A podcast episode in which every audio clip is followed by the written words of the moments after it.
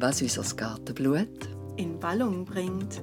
Der Podcast mit dem gewissen Gaga mit den Gartenjournalistinnen Nicole Hefliger und Carmen Hocker. Auch in unserer zweiten Podcast-Folge spielt eine Gärtnerin die Hauptrolle. Allerdings ist sie nicht live bei uns, sondern lächelt uns von einem Cover entgegen. Für Bücherwürmer und Blattläuse heißt die Rubrik unserer heutigen Folge. Es erwartet euch aber keine klassische Buchrezension. Die Idee ist, dass abwechslungsweise eine von uns ein Buch auswählt, das sie besonders geprägt hat. Nicole hat nach all den Jahren Linnea erneut gelesen, ich zum ersten Mal.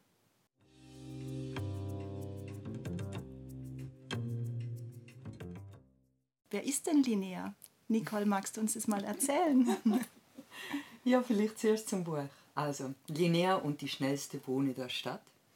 So heißt das erste Gartenbuch, das mich prägt hat. Und also mit erst, da meine ich wirklich wörtlich, weil ich es als Kind zum Geburt bekommen zusammen mit ein paar Tontöpfen und einem Sack Erde. Eines der lässigsten Geschenke, die ich je bekommen habe. Ja, jetzt werde ich ein bisschen beschreiben, aber bevor bevor der kommt, nimmt mich eins Wunder. Nämlich, wie hast du es gefunden, so dein erster Eindruck? Aber ohne zu viel zu verraten, gell? Mhm. Ähm, was ich am überraschendsten fand, war, dass die Klischees, die es bei mir auf den ersten Blick suggeriert hat, gar nicht erfüllt. Okay. Und zwar, ähm, als ich das Cover angeschaut habe, dachte ich, ah, das erinnert mich so ein bisschen an die Kinder aus Bullerbü. Mhm. Ähm, so sehr romantisierend auch auf eine Art, so heile Welt. Und als ich dann anfing zu blättern, habe ich festgestellt, dass die Linnea in der Stadt aufgewachsen ist, mhm. nicht auf dem Land und sich selbst als Asphaltblume bezeichnet. Und das Zweite, was ich auch so dachte, oh nein, muss das so sein? Ähm, Linnea hat nämlich einen Freund, den Blümle, auf Schwedisch Blomqvist. Ähm, und äh, das ist ein alter Herr, und im ersten Moment dachte ich so, oh nein, so ein Besserwisser, muss denn das so klischeehaft sein? Und dann habe ich aber gemerkt, dass es ein ganz liebevoller, erfahrener Gärtner und Pflanzenliebhaber ist. Und um da euch zu erklären, wieso ich den Eindruck hatte, möchte ich nur einen ganz kurzen Satz vorlesen. Und zwar geht es da um die grünen Finger. Und ähm, da sagt der Blümle, doch, ich habe grüne Finger, aber man sieht es nicht, nur die Blumen wissen es. Das bedeutet, dass ich fühle, was sie brauchen, damit sie gedeihen. Und äh, Linnea sagt dann, dass sie auch gerne grüne Finger hätte. Und dann sagt er, die bekommst du, je mehr du dich mit Pflanzen beschäftigst. Ich glaube, du hast schon hellgrüne Finger. Und das fand ich einfach so sympathisch. Und von da an hat mich das Buch dann in seinen Bann gezogen. Das ist auch gut, weil das sind nämlich die zwei Seiten vom Buch. okay. Ähm, zuerst einmal zu den Hard Facts. Äh, die Autorin ist Christina Björk. Die Zeichnungen sind von Lena Andersson. Und der Titel der ist nämlich ein bisschen länger. Linnea und die schnellste Bohne der Stadt mit dem Untertitel Wir pflanzen Kerne, Samen und Früchte. Ähm, die schwedische Originalausgabe ist 1978 rausgekommen. 1980 ist es auf Deutsch übersetzt worden. Ich kann mich nicht mehr genau erinnern, wenn ich es bekommen habe, aber ich muss mindestens 80 sein. Also denke ich 9, 10, glaube Dann habe ich es bekommen. Ja, und jetzt ist die 21. Auflage äh, von dem Buch rausgekommen. Ähm, ich habe es jetzt auch nochmal neu gepostet. Ich habe das nicht mehr gehabt, meine alte Version. Wäre eigentlich noch spannend. Ob sich irgendwas verändert hat in der Gestaltung oder Nein, so? es ist genau gleich geblieben. Das, das weiß ich. Aber weißt, mich hätte es noch Wunder genommen, ob ich vielleicht einmal etwas gezeichnet hätte oder mm. so. Das wäre mir noch zuzutrauen gewesen. Rausgekommen ist es ähm, im CBJ-Verlag. Ja, mit 60 Seiten ist es zwar ein recht überschaubares Büchlein, wenn man so will. Also es ist Hardcover, ist sehr angenehm zum in der Hand haben. Aber ähm, ja, trotz der wenigen Seiten voller Entdeckungen. Und das erste Mal, um was geht es eigentlich in diesem Buch? Wir haben ähm, die Linnea, also die vom Titel, da ist die Hauptperson und sie führt uns durchs Buch. So quasi als Ich-Erzählerin, sie redet immer in der Ich-Form. Und ähm, wie sie sich vorstellt, habe ich so schön gefunden. Und ähm, Carmen wird da vorlesen, hat sie mir versprochen. Hallo, Linnea, das bin ich. Ich mag Blumen und Blätter und Stängel und Samen und Kerne. Ja, alles, was wächst, mag ich. Deswegen gefällt mir auch mein Name. Ich heiße Linnea nach einer Blume, einer kleinen rosa Blume, die im Wald wächst.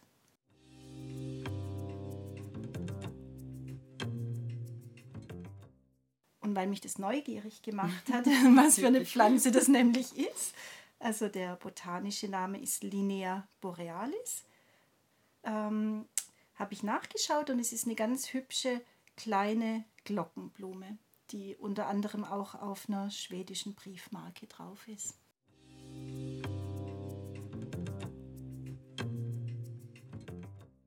Und anhand von einzelnen Anekdoten gibt sie ihr Wissen über Pflanzen weiter.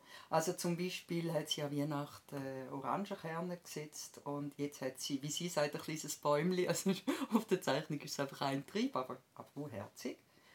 Oder, und von dort kommt auch der Titel, wie sie ein Bohnenkeimwettrennen veranstaltet. Ja, manchmal ergeben sich äh, dabei Fragen. Oder es gibt ein Problem, zum Beispiel hat ihr ein fleißiges Lieschen äh, Luis und dann wendet sie sich an Blümle, ihrem Freund. Und Carmen hat schon von ihm geredet, der mit den grünen Fingern. Und der Blümle ist ein pensionierter Gärtner und er hat Gab einfach und anschaulich zu erklären. Und äh, da lesen wir jetzt gerade mal vor. Und zwar redet es da über das Thema, wovon leben die Pflanzen? Kannst du mir gerade noch mal die Seite ja, sagen? Ja, es ist Seite 33, aber man sieht es auf der Seite nicht. Müsstest... Ja, jetzt habe ich ja, es. Gut. ja. Wovon leben die Pflanzen? Leben meine Pflanzen nur von dem Wasser, das ich ihnen gebe? Oder essen sie Erde? Ich muss Blümle fragen. Nein, sagt Blümle. Die Pflanzen essen nicht die Erde selbst, sondern die Nährstoffe, die darin enthalten sind und die sich im Wasser auflösen. Stickstoff, Phosphor, Kalium, Eisen und Kalk sind einige der Stoffe, die Pflanzen brauchen. Wenn die Wurzeln das Wasser aufsaugen, das du ihnen gegeben hast, nehmen sie gleichzeitig diese Stoffe auf.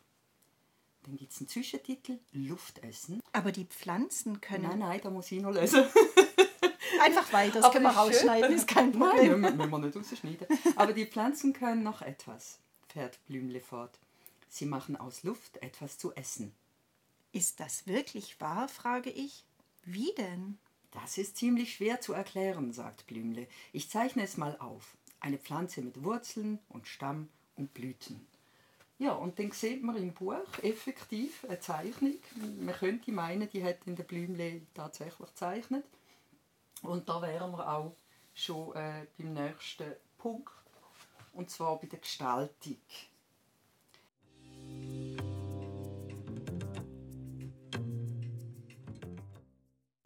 Jetzt ist es so, dass jede Seite anders aussieht und es ist allein schon, also ich, ich, ich finde es immer noch spannend, einfach drin zu blättern und die Seiten überhaupt einfach noch mal anzuschauen und ein bisschen drin zu schmökern. Und gleichwohl wirkt es nie unruhig. Und das ist darum, weil es eine ganz klare Linie hat. Und zwar ist das erste Mal alles durchgängig gezeichnet. Es gibt keine Fotos. Mhm, stimmt, das ist eine ganz eigene Bildsprache, ja. ja. Und dann, ähm, was auch wirklich witzig ist, es wirkt bunt. Das Buch, du hast das Gefühl, wenn du das Buch nimmst, oder? Und lesest, das ist farbig. Aber es hat eine einzige Farbe, nämlich grün. Also es ist schwarz-weiß-grün. Und das macht es recht ruhig. Obwohl es so, es hat viel so Bits and Pieces, es hat Zeichnungen und dann wieder einmal dort ein Pflänzchen und dort etwas. Aber es wird immer, es bleibt immer ruhig. Dann zusammenfassend würde ich, zum Zusammenfassen von meiner Beschreibung, ähm, würde ich sagen, das ist ein Buch zum Schmökern, zum Nachschlafen, zum Nach- und selber machen. Und es ist eine spielerisch humorvolle Wissensvermittlung. Jetzt haben wir uns noch zwei Aspekte rausgepickt, wo wir gerne darüber reden würden. Und ähm, du hast doch ein Beispiel, du hast mir noch ein Beispiel gesagt, wo du gesagt hast, ah ja, das, das habe ich jetzt wirklich super anschaulich gefunden. genau, weil ich nämlich äh, mich daran erinnert habe, dass ich früher im Biologieunterricht da immer so ein bisschen ins Stocken geraten bin.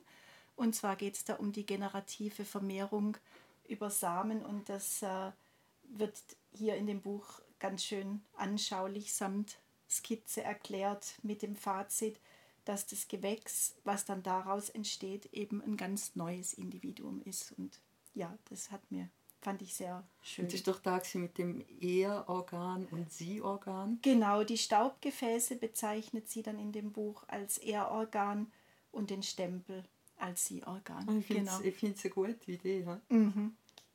ja.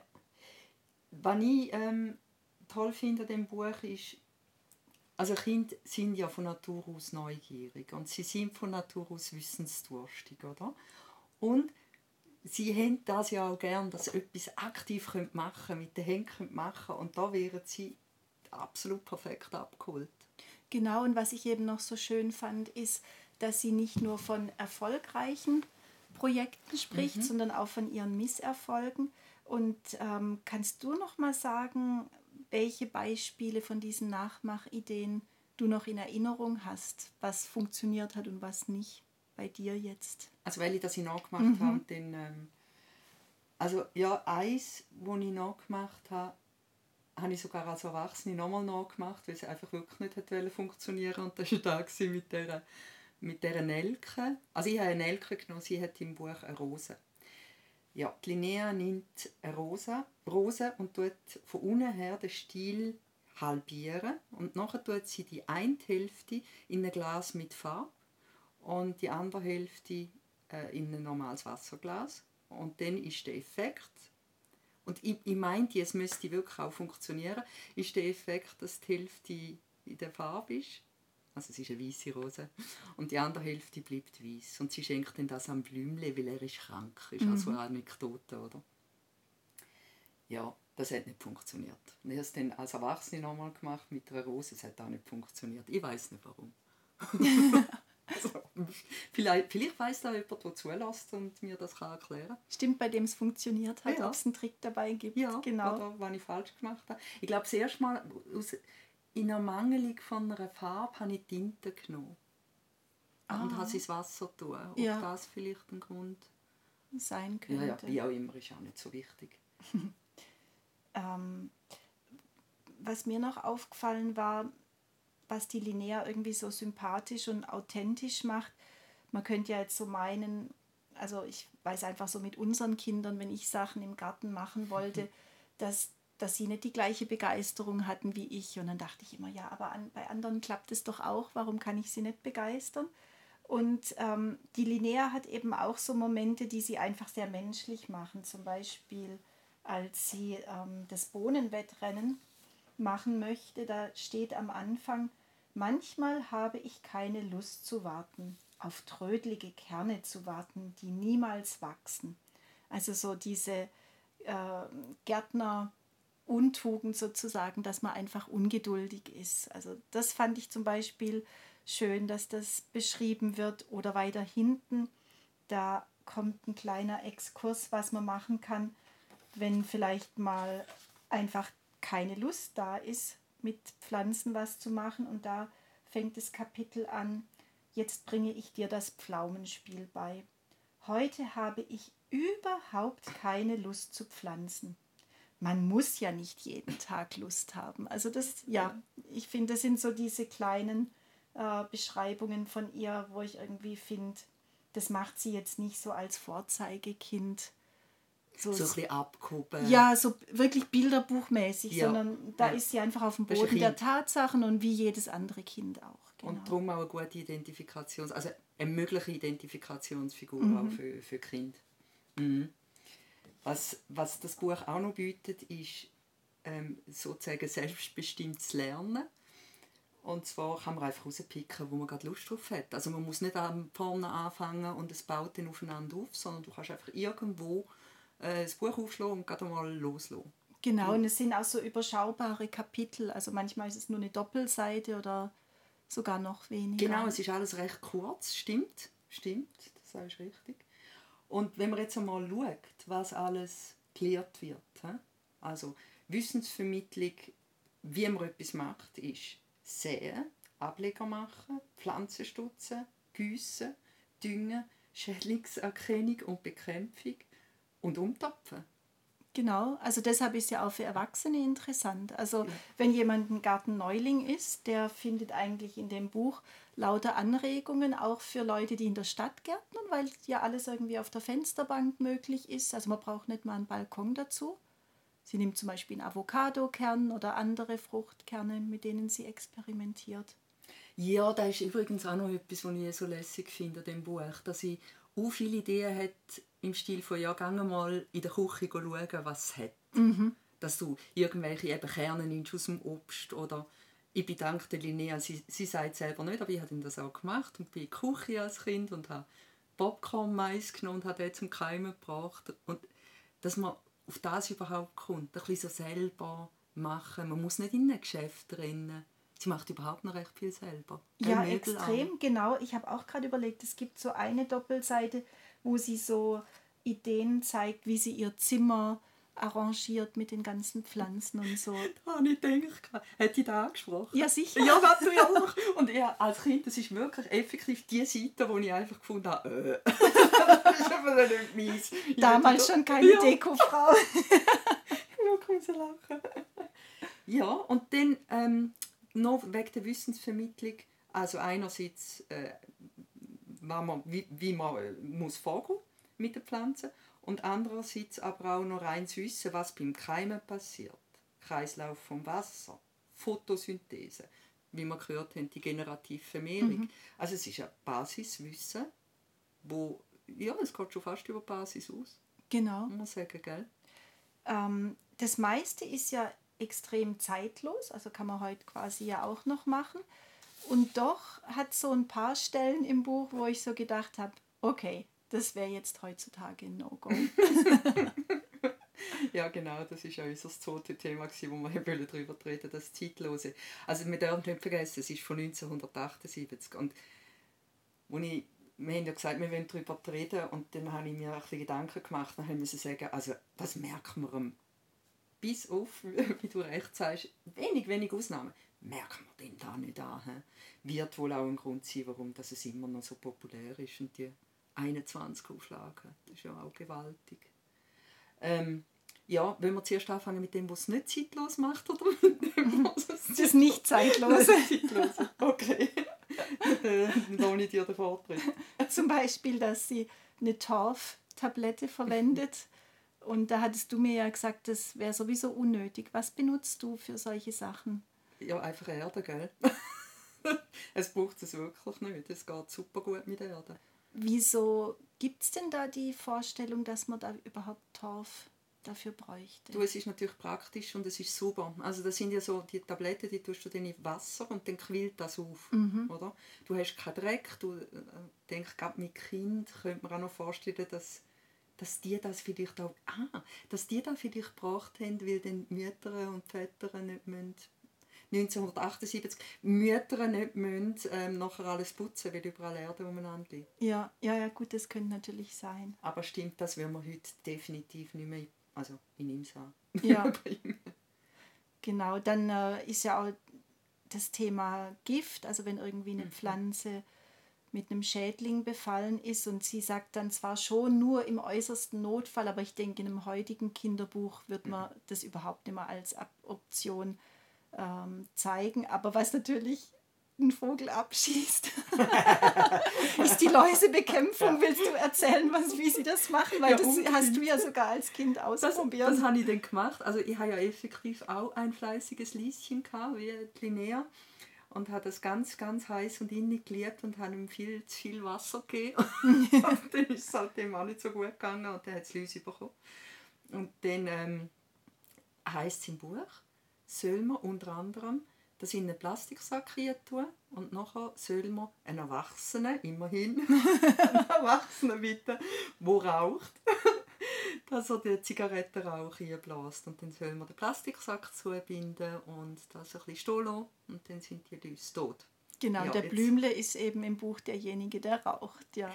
Raucht er eigentlich? Ich habe mich jetzt gerade gefragt. Oder, oder tut er einfach eine Sigi anzünden? Gut, wenn er eine Sigi hat, dann muss er ja. Genau, ich denke, er raucht, Ja, ja. also es war super bei mir daheim, weil beide Eltern haben geraucht. also habe ich, das tatsächlich machen und es hat auch funktioniert.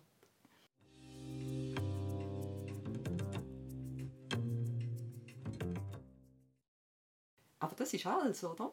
Ja, Das an, also das waren wirklich die drei Punkte, die mir aufgefallen waren. Ansonsten finde ich, ist alles absolut zeitlos. Weißt du, was es eben auch noch zeitlos macht, ist mir aufgefallen, mit dieser Gestaltung, dass es keine Futten hat. Wenn es Futten hätte, Oh ja. weil sofort, oder? Dann wird es nicht gehen. Genau, und so hat es eben schon so ein bisschen diesen Charakter Kinder aus Bullerbü. Aber ich meine, wer schaut jetzt nicht gerne noch ein Bilderbuch von Astrid Lindgren an? Also die haben ja auch was Zeitloses trotz allem. Sagst du das, weil sie so eine Schürze trägt? Oder so ein Röckchen? Ja, oder hier zum Beispiel, wo sie da am Tisch sitzen. Genau, ich finde schon, so auch jetzt zum Beispiel, der Blümle ist so gekleidet mit einer Weste und einem Hemd, wie auch die Väter in Kinder aus Bullerbü oft gezeichnet sind. Das stimmt. Ja, für mich ist es einfach so verbunden gell, mit meiner Kindheit. Ich kann es nicht mehr neutral anschauen. Das ist jetzt noch witzig. Ja, was, was definitiv auch zeitlos ist, ich finde, Linnea ist eine gute Identifikationsfigur über die Jahre hinweg quasi. Also sie ist heute noch, äh, sie ist nicht so eine Tussi, sie ist ein bisschen so burschikos, ein bisschen Lausmeitli. Genau, sie hat ja so halblange Haare und Pony, so ein bisschen zerzaust. Also ja, Ja, und es, es ist nicht so auf Meitli, Meitli gemacht, das Ganze. Und, ähm, keine Zöpfe oder irgend sowas. ja, ja, oder auch, eben, es ist nicht so meitlihaft äh, im ganzen Buch, finde ich. Also Buben können das Buch genauso lesen und sich genauso identifizieren mit ihr. Das andere, was ich auch gedacht habe, gell, heute ist es ja ist das ganz großes Thema, dass man den Kind Natur nahebringt, dass man auch den Respekt vor der Natur ihnen nahebringt. Und das ist in dem Buch ganz fest. Also es ist eine, ist eine sehr wohlwollende Art, wie mit der Pflanze umgegangen wird. Man nicht unbedingt 1978 unbedingt hätte müssen so Ja. sein, oder? Ja, eben, das fängt ja schon auf den ersten Seiten an, wo sie über den Mythos des grünen Daumen reden und wo praktisch ja Blümle sagt, hab keine Angst, sowas gibt's nicht. Jeder kann lernen, mit Pflanzen gut umzugehen, wenn man sie beobachtet und weiß, was sie brauchen. Genau, beobachtet und weiß, was sie brauchen. Und das ist genau, das ist ja der heutige Ansatz eigentlich. Von dem her ist es, ist es knutschmodern, Ja, oder? Wenn man es so anschaut. Und das andere, was, man, was ich mir auch gedacht habe, weißt du, gerade mit der Pädagogik, oder? Wo man ja heute immer mehr in das selbstbestimmte Lernen geht. Und das Spielerische und Learning by Doing und so weiter.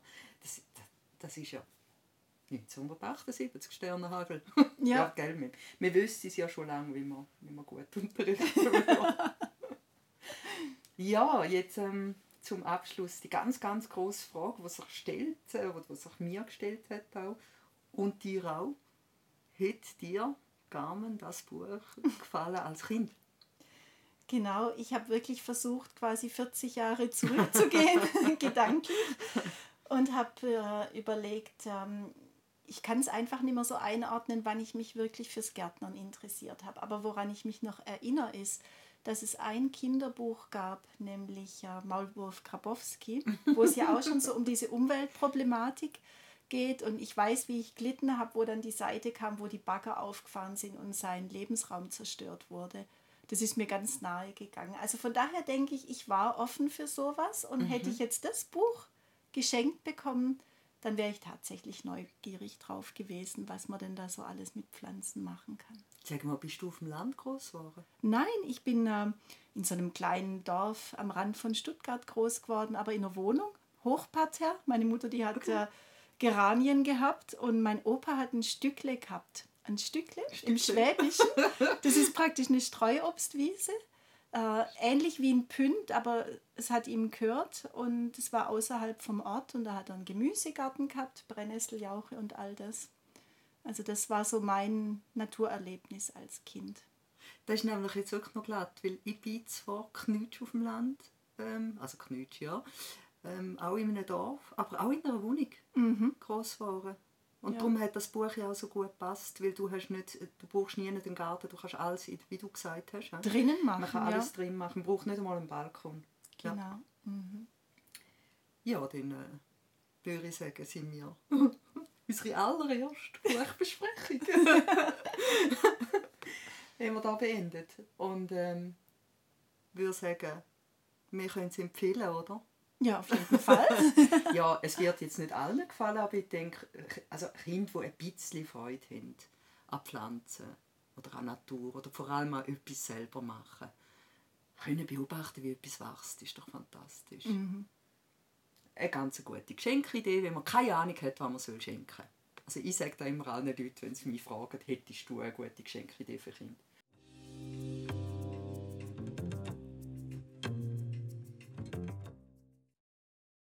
Die nächste Gartenblutfolge kommt in zwei Wochen. Und wir gehen zurück in den Garten. Wir beschäftigen uns mit einer Pflanze, die alle kennen, die die meisten mögen, aber die nicht immer so tut, wie sie sollte. Lasst euch überraschen. Magst du jetzt nicht sagen, wie die heißt? Nein? Aber was wir noch sagen, ähm, wir haben ja so verschiedene Rubriken für unseren Podcast. Und ähm, die nächste Folge steht unter dem Motto Pflanzenfieber und Wühllust.